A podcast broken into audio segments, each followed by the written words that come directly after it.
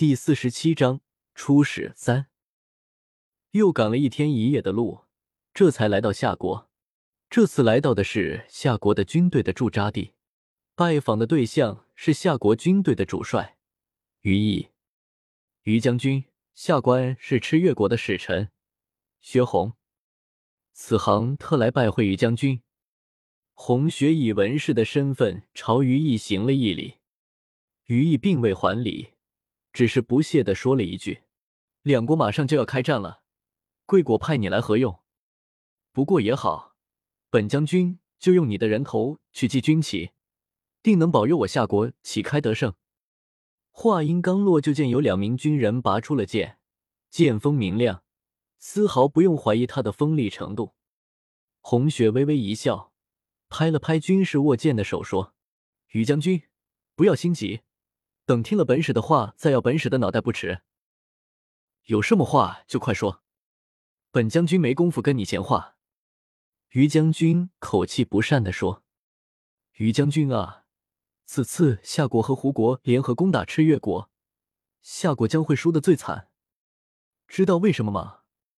红雪说到这里停了一下，见于毅一副洗耳恭听的样子，这才继续说下去。因为夏国太相信胡国了，如果战争开始之后，胡国临阵退缩，这样会产生什么样的后果？于将军应该比我更清楚。于毅闻言笑了起来：“哈哈哈，你以为就凭你一句话，我就能相信你？你未免也太看轻本将军了。”于将军，凡事宁可信其有，不可信其无。你怎么就知道我说的话不是真话呢？如果开战之后胡国临阵退缩，夏国的兵士都冲到前面打仗，那么胡国再来从后面攻打你们夏国的话，于将军能否告诉我夏国会怎样？红雪说着，走到于毅的身边站定，看着他的眼睛说：“不出两日，胡国的军队必然撤退，该怎么办？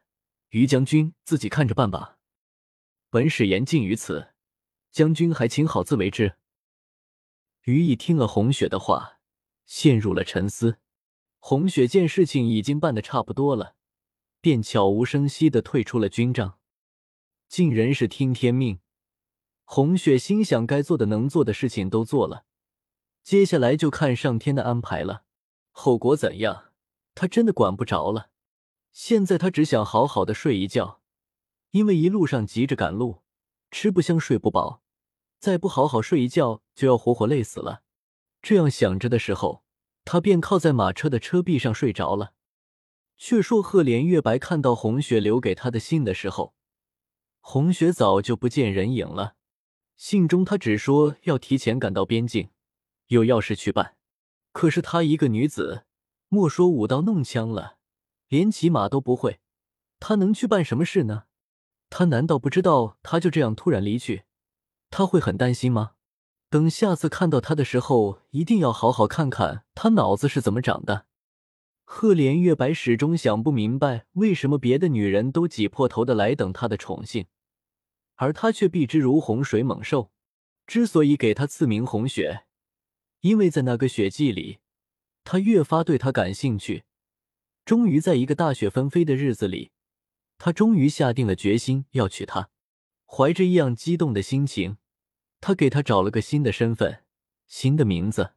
红色是尊贵的颜色，而雪却是雪天里他悸动的心情的见证。